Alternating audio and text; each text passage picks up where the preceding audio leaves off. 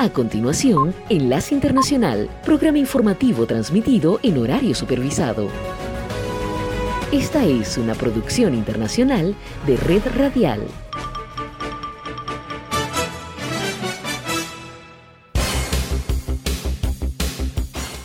Aquí comienza Enlace Internacional. Saludos a nuestra audiencia en Caracas, Venezuela y el mundo, a través de nuestra frecuencia Sintonía 1420 AM y en Soy Ángela Montilla en la presentación. Bienvenidos.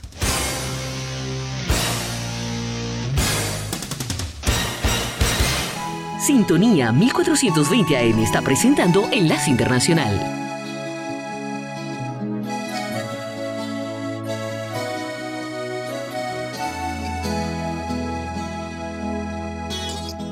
Cada vez que veo salir el sol como hoy, nada más puedo pensar en ti, mi amor. La distancia no es razón para dejar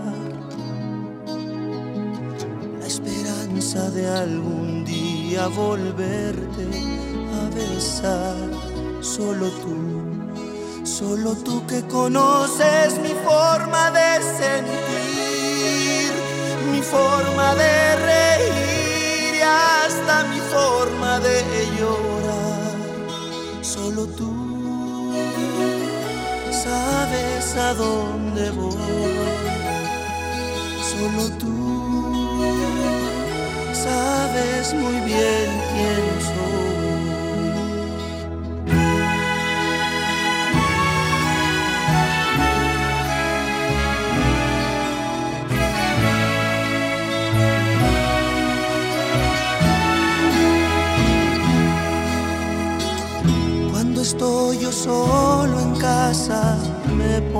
A pensar que conoces a alguien que de amor te puede hablar. Pero de una cosa estoy seguro, oh mujer, que lo que hay entre los dos nadie puede deshacer, solo tú Solo tú que conoces mi forma de sentir, forma de reír y hasta mi forma de llorar. Solo tú sabes a dónde voy. Solo tú sabes muy bien quién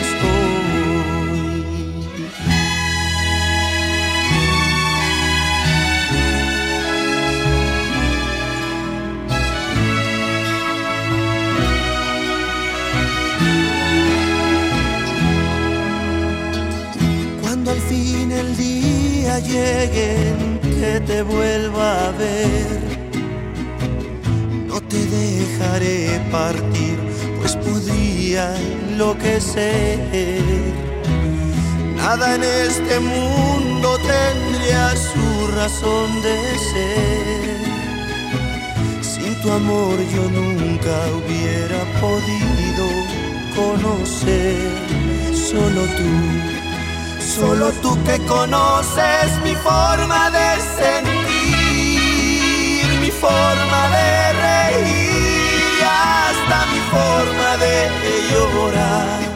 Solo tú sabes a dónde voy. Solo tú sabes muy bien quién soy. Solo tú.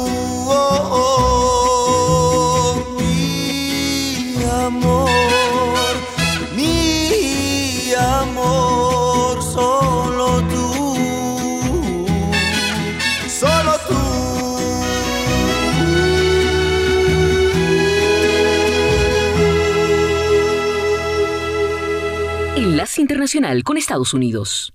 Empieza una nueva semana en la llamada ruta migratoria norte que conecta Estados Unidos y Canadá. Hasta ahora los cruces no oficiales entre los países vecinos y socios conformaban un vacío legal en las leyes canadienses. Sin embargo, una nueva era ha comenzado. Tras el encuentro en Ottawa, la capital canadiense, entre el presidente Joe Biden y el primer ministro anfitrión Justin Trudeau, se estableció un nuevo pacto migratorio que restringirá los ingresos de solicitantes de asilo. La nueva política estipula que cualquier solicitante de asilo que no sea ciudadano estadounidense o canadiense y que sea detenido en los 14 días próximos a su cruce será devuelto al otro lado de la frontera. La nueva medida ya en vigor se aplica a toda la frontera terrestre de 6.416 kilómetros. En los últimos años, la mayoría de las entradas extraoficiales de migrantes se concentraron en la ruta rural de unos 8 kilómetros de largo conocida como Roxham Road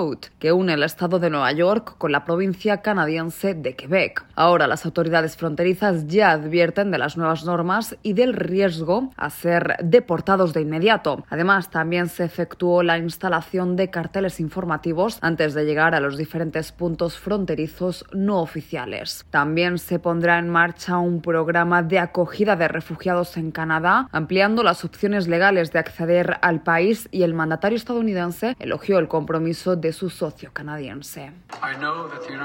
Sé que Estados Unidos puede contar con Canadá para ser nuestro amigo, haciendo el trabajo duro, haciendo el trabajo histórico, haciendo el trabajo que importa y haciéndolo juntos. En tanto, y por desgracia, el drama en la frontera sur estadounidense continúa día tras día y durante el fin de semana dos supuestos migrantes indocumentados murieron asfixiados a bordo de un tren de carga mientras otras 10 personas que viajaban en el mismo vehículo necesitaron atención médica y fueron trasladadas de urgencia en helicóptero o ambulancia a un hospital de San Antonio y a centros médicos locales en el sur de Texas. Por desgracia, situaciones como esta no son atípicas en la frontera sur de Estados Unidos, donde muchos migrantes ponen su vida a riesgo para alcanzar un futuro mejor, pese a los continuos mensajes de la patrulla fronteriza o de las autoridades estadounidenses que insisten el paso ilegal a Estados Unidos constituye un delito, además de entrañar un sinfín de peligros. Y reiteran a los migrantes, escojan las vías legales. Si pudiera olvidar todo aquello que fui, si pudiera borrar todo lo que yo vi, no dudaría, no dudaría en volver a reír. Enlace Internacional. Si pudiera explicar las vidas que quité, si pudiera quemar las armas que usé, no dudaría, no dudaría en volver a reír. Prometo ver la alegría y escarmentar de la experiencia, pero nunca, nunca más usar la violencia.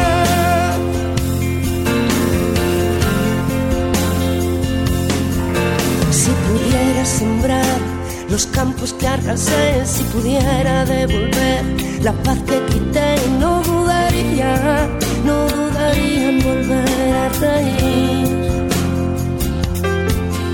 Si pudiera olvidar aquel llanto que oí, si pudiera lograr apartarlo de mí, no dudaría, no dudaría en volver a reír. Prometo ver la alegría y escarmentar de la experiencia,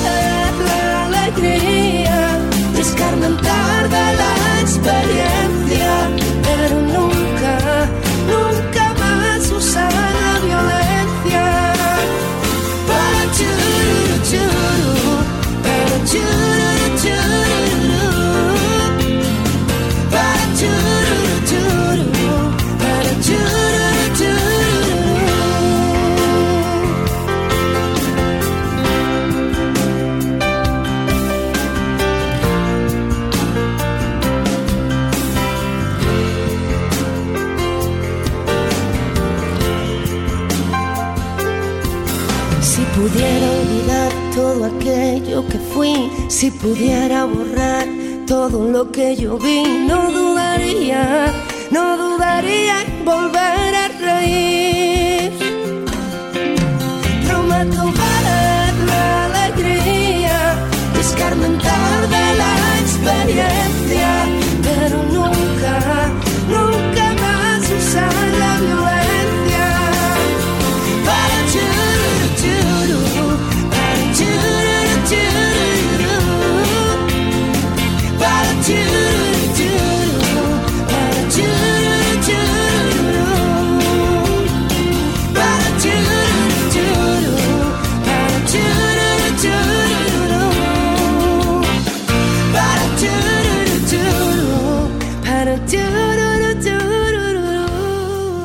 La vicepresidenta de Estados Unidos, Kamala Harris, afirmó en Ghana que Estados Unidos aumentará la inversión en África y ayudará a impulsar el crecimiento económico a tiempo de iniciar el domingo una gira de una semana por el continente con el objetivo de contrarrestar la influencia de su rival China, que ha invertido mucho en África en las últimas décadas, e incluso en infraestructura y desarrollo de recursos, mientras que la influencia rusa también ha crecido, incluso a través del despliegue de tropas del contratista militar privado ruso Wagner Group para ayudar a los gobiernos de varios países. Su visita se produce luego que desde la cumbre de líderes africanos, la Casa Blanca se ha planteado el objetivo de trabajar y fortalecer los lazos con ese continente. Cameron Hudson, analista y consultor sobre paz, seguridad y gobernanza en África en el Centro de Estudios Estratégicos e Internacionales, dijo a La Voz de América. Es la quinta funcionaria estadounidense de alto nivel en ir a África. Habrá cubierto la cuarta parte de los países de África en los últimos tres meses, una cantidad sin precedentes de atención y diplomacia, yendo hacia África, más de lo que nunca hemos visto en una administración estadounidense anterior. Es muy significativo. Y más allá de lo político, Harris lleva algo de historia familiar en esta visita. Su abuelo materno, un diplomático de India, trabajó con el primer líder posterior a la independencia de Zambia. Casi 60 años después, su nieta, la mujer más poderosa en ocupar un cargo en los Estados Unidos y la primera del sur de Asia y mujer negra para llegar a esa posición, se reunirá con el presidente de Zambia. Enlace Internacional.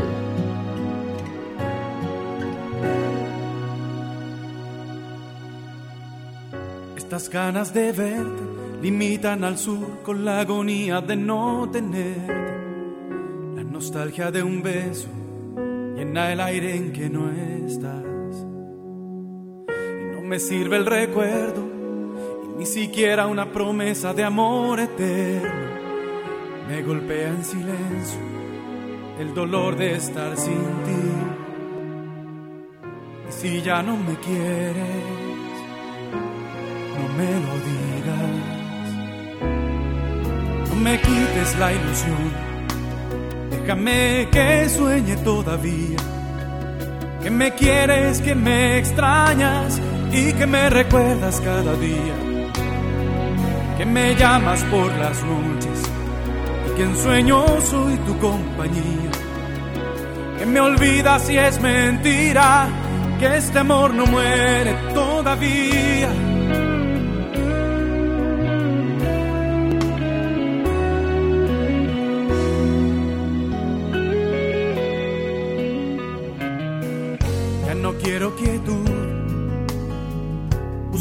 Ahora el desamparo. Entre ellos estorban mis latidos y es por ti. Ya no quiero descanso, no quiero una tregua, no quiero estar sin tus besos. Ya no hay nada que puedas hacer, te has quedado anclada en mí. Y si ya no me quieres, me lo digas. No me quites la ilusión, déjame que sueñe todavía. Que me quieres, que me extrañas y que me recuerdas cada día. Que me llamas por las noches y que en sueño soy tu compañía. Que me olvidas si es mentira, que este amor no muere todavía yo no pierdo la ilusión estar nuevamente entre tus brazos. No me canso de esperarte a manos del deseo. Yo me muero, yo te espero, yo te quiero y yo te envuelvo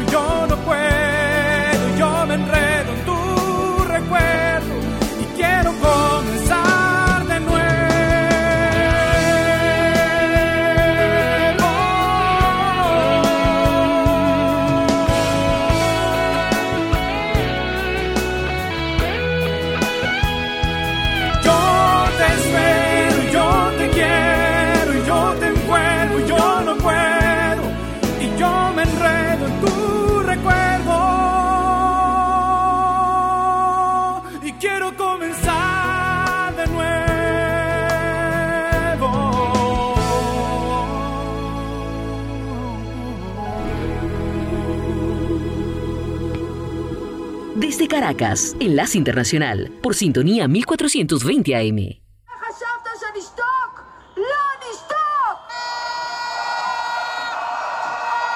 Continúa aumentando la presión contra el primer ministro israelí Benjamin Netanyahu en otra jornada de protestas que se repiten a lo largo y ancho del país. Manifestaciones que simbolizan el amplio rechazo de los ciudadanos a la reciente reforma judicial del gobierno. Sosteniendo pancartas en las que se puede leer el lema democracia o revolución, gran parte del pueblo israelí se desmarca de la trayectoria de Netanyahu hacia lo que consideran una dictadura de derecha. El último movimiento del primer ministro Netanyahu Y que ha avivado todavía más las multitudinarias protestas en su contra ha sido el alejamiento del ministro de Defensa Yoav Galant, quien se opuso públicamente a la reforma y horas después fue destituido, alegando pérdida de confianza. La oposición política ha señalado a Netanyahu de querer limitar los poderes del Tribunal Supremo israelí, un órgano judicial que goza de grandes poderes en el país de Oriente Medio y que según los analistas sería demasiado progresista para el gobierno de Netanyahu, por lo que estarían buscando restringir sus capacidades judiciales. Paralelamente, algunos medios de comunicación israelíes aseguran que el mandatario Netanyahu comparecerá hoy en un discurso televisado en el que se anticipa anunciará la paralización de su polémica legislación, luego de que el mismo presidente Isaac Herzog solicitara esa detención de forma inmediata. Por ahora se desconoce la hora exacta del supuesto anunciamiento que podría devolver las aguas a su cauce habitual, en tanto las peticiones de un pueblo indignado continúan con una huelga general que ha llevado a la paralización del principal aeropuerto y puertos del país. Judith Martín Rodríguez.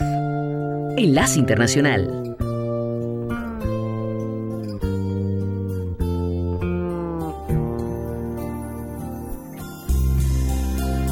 ¿Quién fue el tonto de la idea? ¿Quién te dijo que al amor hay que dejarlo ir para que vuelva? Te aseguro esa persona nunca ha estado enamorado como yo lo estoy de ti ahora. Imagínate si esto de perderte es un desastre que aún no te ha sido y ya estoy con el alma hecha pedazos aferrándome a la vida entre tus brazos. No Si tú cruzas esa puerta, me vas a matar de pena. Mira, no lo hagas. Espera, solo espera un poco más. No te vayas. Te lo pido de rodillas. En nombre de este amor, mi vida, no lo hagas aguarda una vez más. ¿Quién fue el tonto de la idea? ¿Quién te dijo que un amor tú lo puedes cambiar así por otro? Yo te juro que ese idiota no conoce para nada la palabra amar como nosotros. Saca ya de tu cabeza esa absurda y tonta idea que lo nuestro ha llegado a su fin. Por favor, recapacita, por Dios, apiádate de mí. No te vayas, si tú cruzas esa puerta, me vas a matar de pena, mira espera, solo espera un poco más. No te vayas, te lo pido de rodillas, en nombre de este amor, mi vida. No lo hagas, aguarda una vez más aquel pacto entre los dos lo que tanto nos costó. Si cruzas esa puerta, ¿quién fue el tonto de la idea? ¿Quién te dijo que un amor hay que dejarlo ir para que vuelva? Enlace Internacional y la Nota Económica. Trenes, aviones y redes de transporte público se quedaron parados en buena parte de Alemania en una jornada de protesta por salarios, un esfuerzo de los sindicatos de conseguir aumentos para sus miembros que compensen por la inflación. El paro de 24 horas, uno de los más grandes en décadas, también afectó al transporte de mercancías en trenes y barcos, mientras que trabajadores de puertos y rutas navegables se sumaron a las huelgas. Muchos trabajadores que suelen emplear el transporte público optaron por desplazarse en sus propios vehículos, lo cual causó congestión en carreteras, mientras los que podían hacerlo trabajaron desde casa. Los sindicatos reclaman un incremento de al menos 10,5% en los salarios y han rechazado las ofertas de los empleadores de subir un 5% en dos etapas, además de pagos puntuales. La alta inflación registrada también en otras partes del mundo ha golpeado con dureza a muchos trabajadores, dijo Ulrich Silverback de la Federación de Servicio Civil. Él espera que los empleadores aumenten su oferta en la próxima ronda de conversaciones o los sindicatos tendrían que evaluar la posibilidad de una huelga indefinida. Su compañero Martin Burkert, del sindicato ferroviario EBG, se quejó de que el sueldo de los trabajadores es apenas una fracción de lo que cobran algunos directivos. Los pasajes de tren que no pudieran utilizarse este lunes seguirían siendo válidos y los viajeros debían revisar el sitio web de la empresa para tener información actualizada, apuntó Burkert. Se han programado tres días de negociaciones entre ambas partes. La ministra del Interior, Nancy Faeser, que representa al gobierno federal en las negociaciones, dijo que por su parte participaría en las conversaciones de forma dura pero también justa y constructiva. Faeser confía en que pueda lograrse una solución. Las huelgas son relativamente comunes en Alemania y suelen terminar con acuerdos de compromiso entre sindicatos y empleadores. Los paros ya habían causado problemas y demoras el domingo cuando muchos viajeros trataban de llegar a sus destinos con antelación. Enlace Internacional con la Música.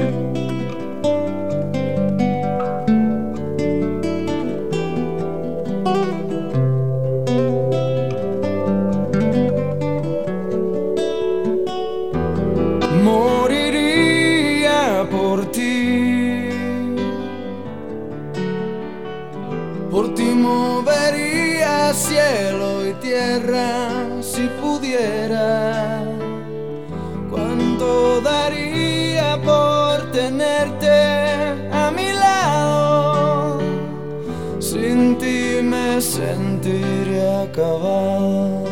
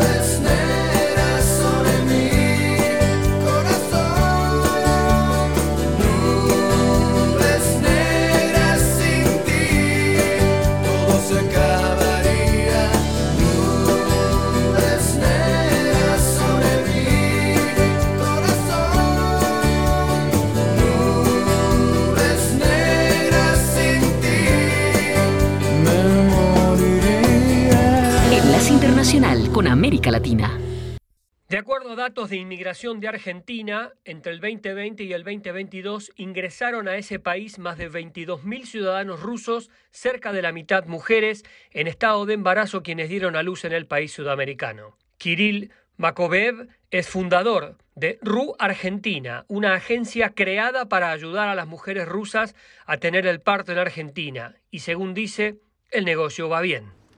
Alrededor de 70.000 personas ya consultaron nuestro sitio de Internet el año pasado respecto a dar a luz en Argentina. Y es que las leyes argentinas garantizan que según la Constitución, quienes nacen en territorio argentino automáticamente son ciudadanos del país y sus padres obtienen la residencia permanente, pudiendo aplicar para la ciudadanía y pasaporte argentino, lo que les permite viajar e ingresar libremente a 170 países. Salir de Rusia es costoso y en muchos casos imposible debido a las restricciones de muchos países y emigrar les permite evitar además ser obligados a alistarse para pelear en la guerra con Ucrania. Natalia Xenofontova se mudó a Argentina desde la ciudad rusa de Ufa cuando estaba embarazada de su tercer hijo. Tengo dos hijos y me di cuenta que todos los proyectos y el futuro que pensé para ellos de estudiar en Europa se esfumaron en un día. Cuando supe que estaba embarazada de mi tercer hijo, pensamos largamente qué hacer y tomamos la decisión de irnos de Rusia.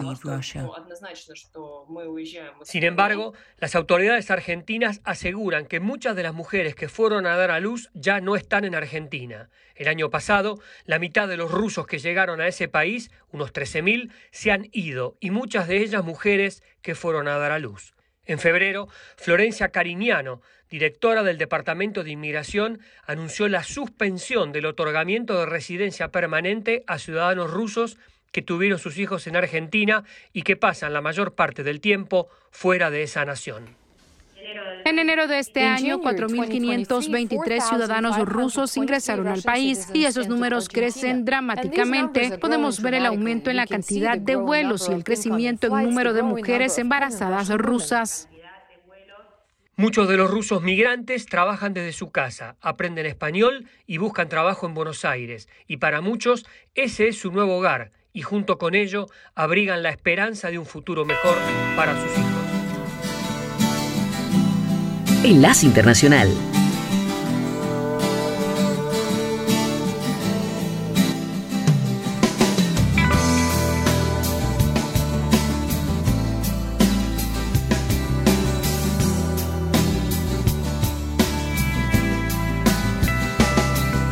Quisiera ser el aire que respiras. Quisiera ser el rizo de tu pelo Quisiera ser tu séptimo sentido. Quisiera ser un voltio en tu bombillo y prender el alba y amasar la noche y salir contigo disfrazado de horizonte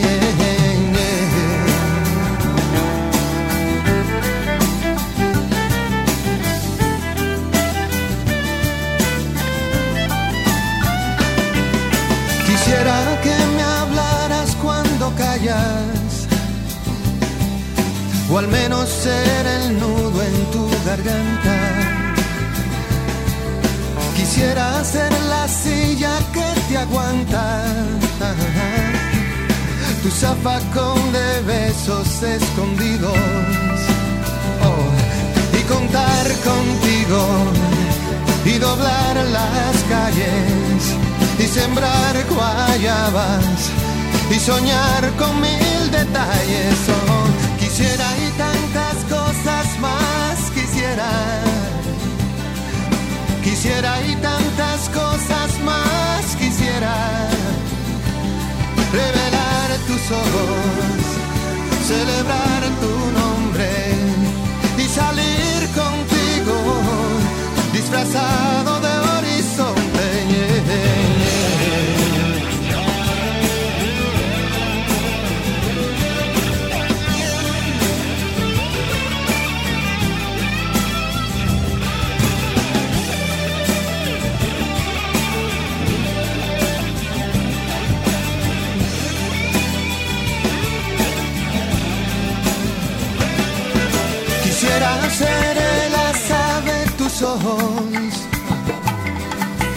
el calcio que te dan tus vitaminas, tu ruta cuando cruzas la neblina. Y el cordón umbilical de tus zapatos. Oh, y contar contigo. Y doblar las calles. Y sembrar guayabas. Y soñar con mil detalles. Quisiera y tantas cosas más quisiera. Quisiera y tantas cosas más quisiera. Revelar tus ojos,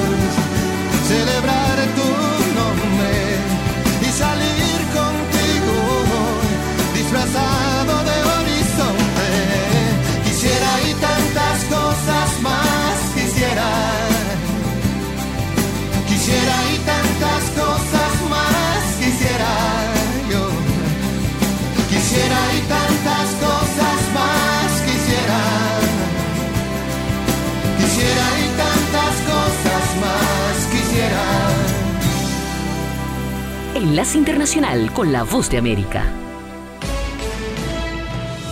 Este es un avance informativo de La Voz de América. Desde Washington les informa Henry Llanos.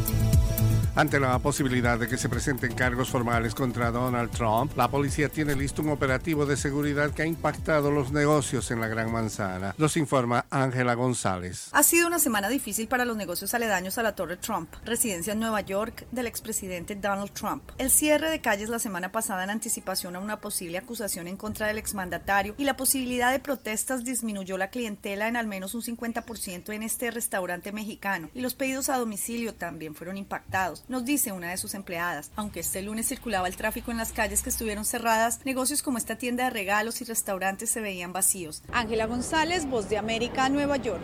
Un exalumno se abrió paso a disparos por puertas de una escuela primaria cristiana el lunes y asesinó a tres niños y tres adultos después de llevar a cabo un elaborado plan para llevar a cabo la matanza, el cual incluyó un mapa detallado y realizar vigilancia del lugar. Según la policía, la masacre en The Covenant School de la ciudad fue el más reciente en una serie de tiroteos masivos en un país cada vez más nervioso por las balaceras en las escuelas.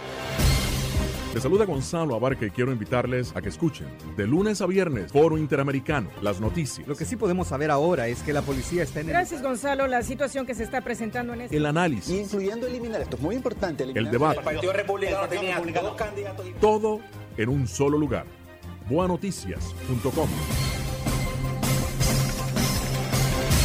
A un año de vigencia del régimen de excepción en El Salvador hay opiniones a favor y señalamientos de vulneraciones de derechos humanos. Nos informa Neri Mabel Reyes. El Salvador cumplió un año de vigencia del régimen de excepción y las autoridades destacan que la medida ha sido efectiva para reducir los niveles de criminalidad y delitos de extorsión y para hacer efectiva la captura de unas 66 mil personas acusadas de integrar los grupos de pandillas y de cometer graves delitos. El ministro de Seguridad Gustavo Villatoro recordó que hace un año ocurrieron en menos de 72 horas más de 80 homicidios y dijo que esto condujo a la decisión para adoptar esa medida. Nerima del Reyes, Voz de América, San Salvador. Un enorme deslizamiento de tierra en la ciudad de Alausí, del sur de Ecuador, dejó siete muertos, según informó el presidente Guillermo Lazo durante una visita a los afectados. A lo largo del día, la Secretaría de Gestión de Riesgos e Iván Vinuesa, gobernador de la provincia de Chimborazo, donde ocurrió la tragedia, habían señalado que había 16 víctimas, pero inesperadamente y sin mayores explicaciones redujeron ese número al llegar a Lausí, unos 222 kilómetros al sur de Quito. Lazo lamentó la tragedia que también provocó la desaparición de 62 personas. Este fue un avance informativo de La Voz de América.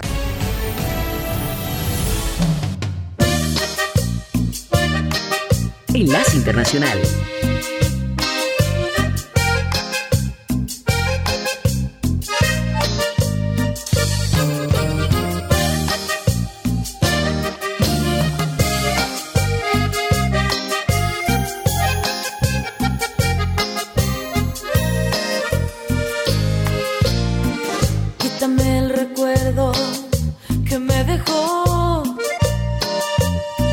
Quítame el vestido, destrózalo.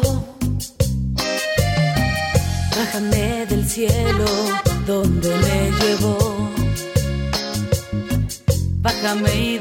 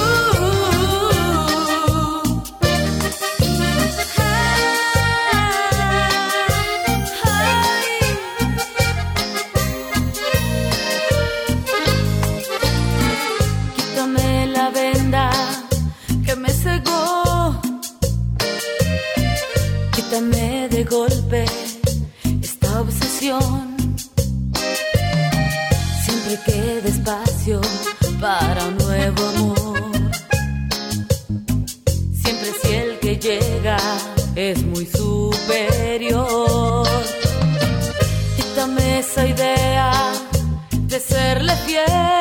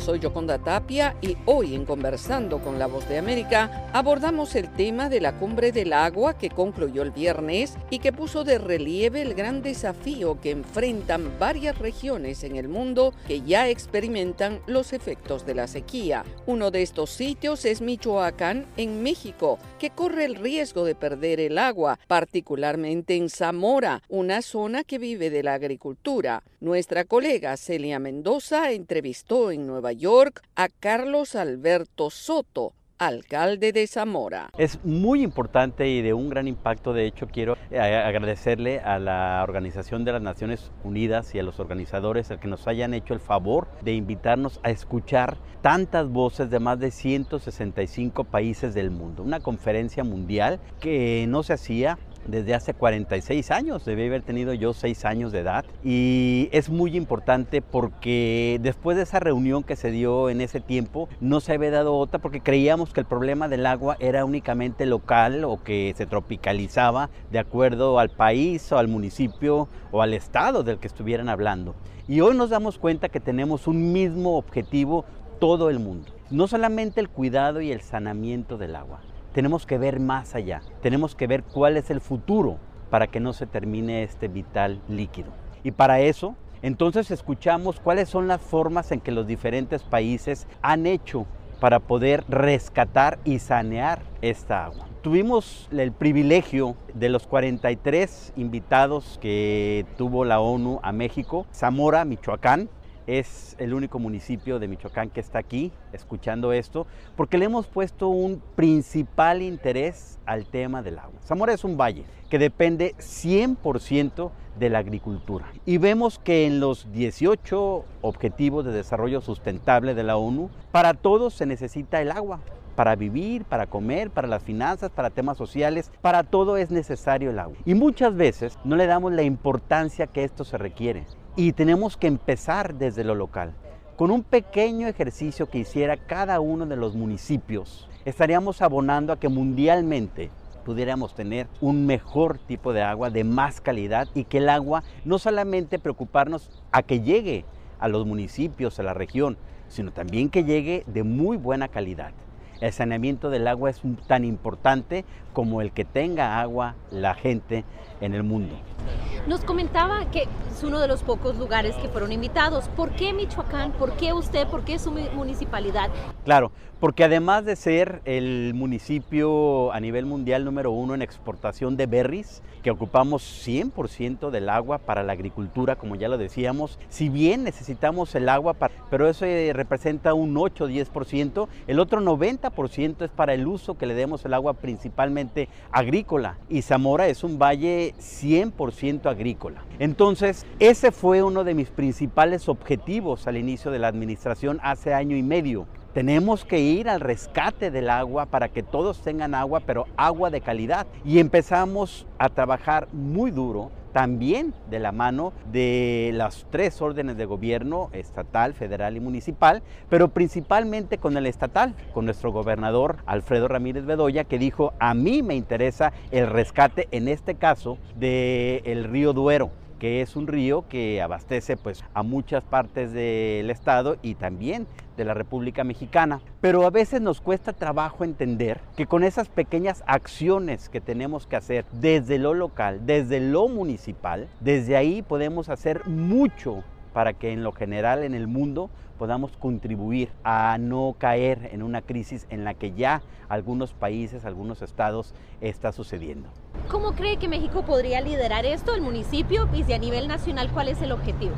Principalmente con estas acciones, con este oír, pero darle seguimiento a cada una de las actividades que se hacen en otros lugares. Pero también la gobernanza de este hecho, pues, del cuidado del agua, es donde tiene que empezar a trabajarse. Era Carlos Alberto Soto, alcalde de Zamora, exponiendo sus preocupaciones por el riesgo que enfrenta su región en México debido a que ya se sienten los efectos de la sequía. Esto fue Conversando con la Voz de América.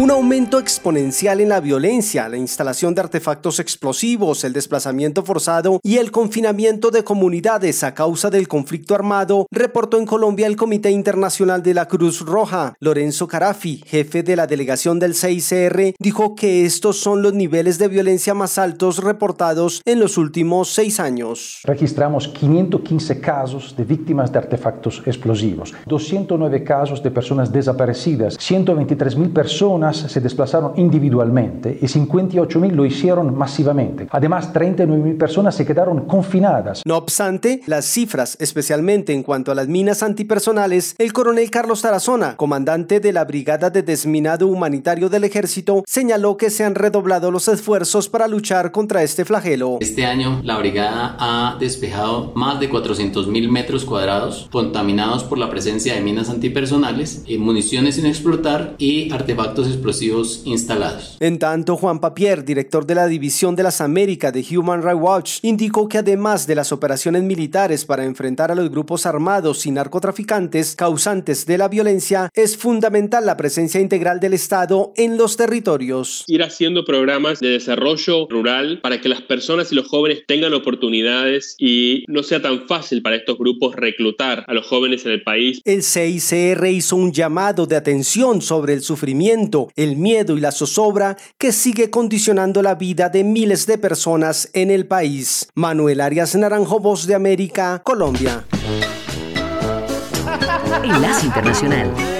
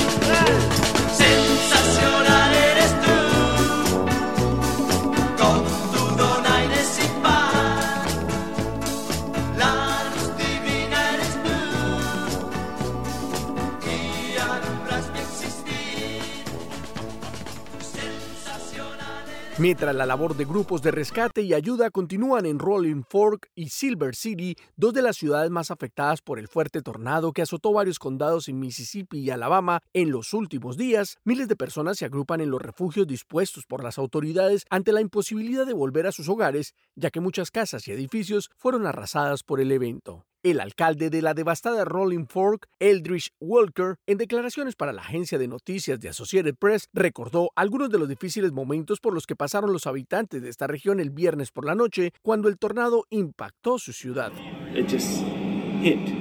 Rápidamente salió del sureste y cuando llegó al suelo se hizo más grande, como se puede ver por el camino, y en el momento la sirena empezó a sonar, pero el tornado la derribó. Este fin de semana mi ciudad ha sido devastada. Según el reporte de las autoridades, la ciudad de Rolling Fork, ubicada al oeste de Mississippi, fue la más afectada por el evento natural que dejó al menos 25 muertos y millonarias pérdidas materiales. Las apocalípticas imágenes del lugar incluyen autos destrozados, árboles arrancados y serios daños a la infraestructura del lugar, lo que dejó sin servicio de energía eléctrica y agua potable a miles de personas. Para Wayne Williams, quien enseña habilidades de construcción en el Centro de Educación Vocacional, la reconstrucción de Rolling Fork será un camino largo, ya que esta es una de las zonas más pobres de Estados Unidos y donde muchas personas tienen bajos salarios, en su gran mayoría dependientes de la agricultura. El gobernador de Mississippi, Tate Rivers, quien visitó Silver City, otra de las ciudades impactadas por la tormenta, declaró el estado de emergencia en las áreas afectadas, mientras que el presidente Joe Biden hizo una declaración de desastre para varios condados en Mississippi y Alabama. Héctor Contreras, Voz de América. Enlace Internacional con la Música.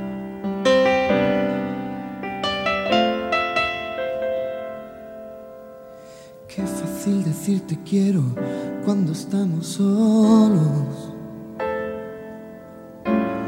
Lo difícil es hacerlo cuando escuchan todos.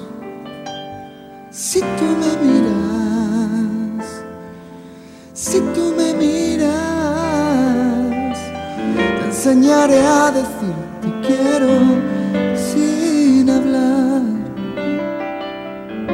Pues tengamos un secreto que ocultar.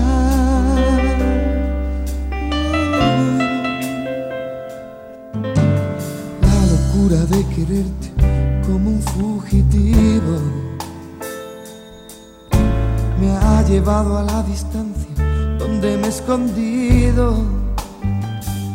Si tú me miras, si tú me miras cuanto más crezca la injusticia, ya verás que son más grandes nuestras ganas de luchar.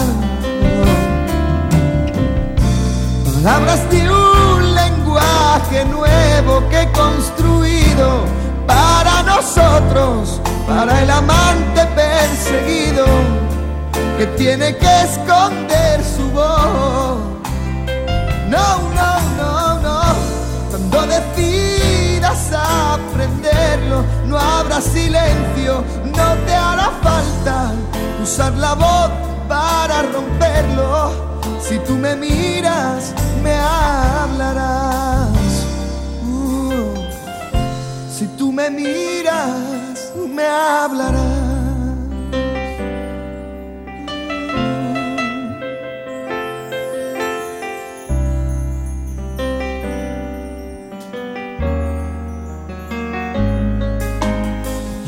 Seguiré negando, pase lo que pase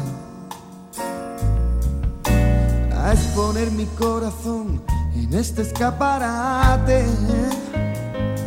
Si tú me miras, si tú me miras, nos amaremos en la justa oscuridad, uh, en la trastienda que me ha visto suplicar.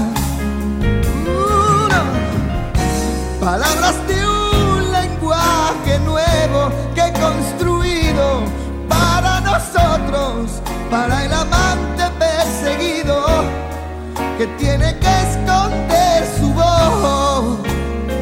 No, no, no, no, cuando decidas aprenderlo, no habrá silencio, no te hará falta usar la voz para romperlo. Si tú me miras, me hablarás. Uh, si tú me miras.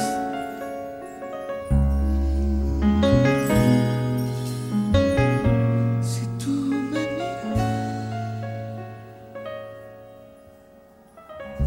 Enlace Internacional con el Entretenimiento. La cantautora británica Adele extendió su residencia en la ciudad de Las Vegas, estado de Nevada, añadiendo nuevas fechas para sus presentaciones en el Caesars Palace. La estrella de temas como Hello y Someone Like You concluyó sus programas Weekends with Adele el sábado, pero en su sitio web añadió que realizará 34 nuevos shows del 16 de junio al 4 de noviembre. Adele comenzó los conciertos en noviembre del año pasado. En enero de 2022, la artista británica publicó un video en el que lamentaba la suspensión de los programas porque gran parte de su equipo tenía COVID-19. Muchos en el público que se dirigían al estado de Nevada para verla actuar o que ya estaban en Las Vegas arremetieron contra ella en las redes sociales cuando recibieron la noticia. Los administradores de una escuela primaria en el estado de Wisconsin se opusieron a que una clase de primer grado interpretara una canción que es cantada a dúo por Miley Cyrus y Dolly Parton, argumentando que el tema musical podría percibirse como controversial. Los estudiantes de la escuela primaria Heyer en Waukesha habían ensayado una interpretación del tema Rainbow Land para su concierto de primavera, pero la escuela eliminó la canción del programa musical.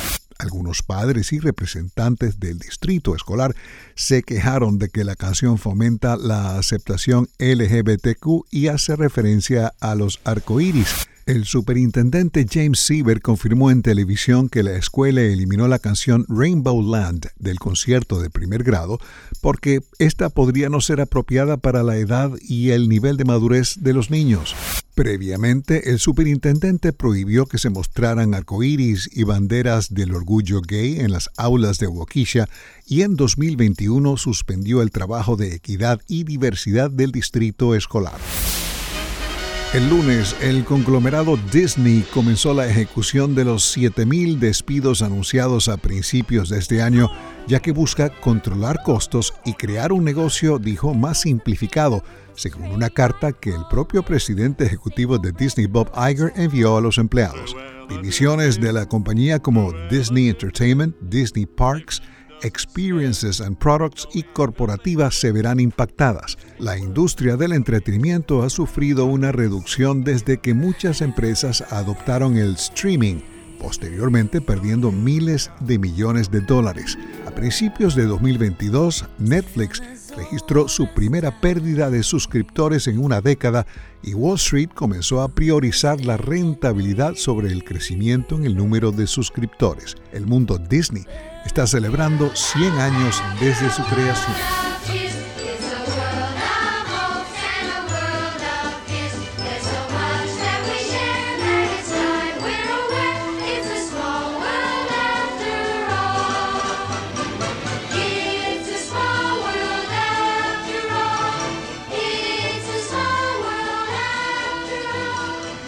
Sintonía 1420 AM y Red Radial presentaron Enlace Internacional. Regresaremos mañana con noticias, entrevistas y buena música. Enlace Internacional, síganos en Twitter con arroba cdncall y en internet www.redradial.com.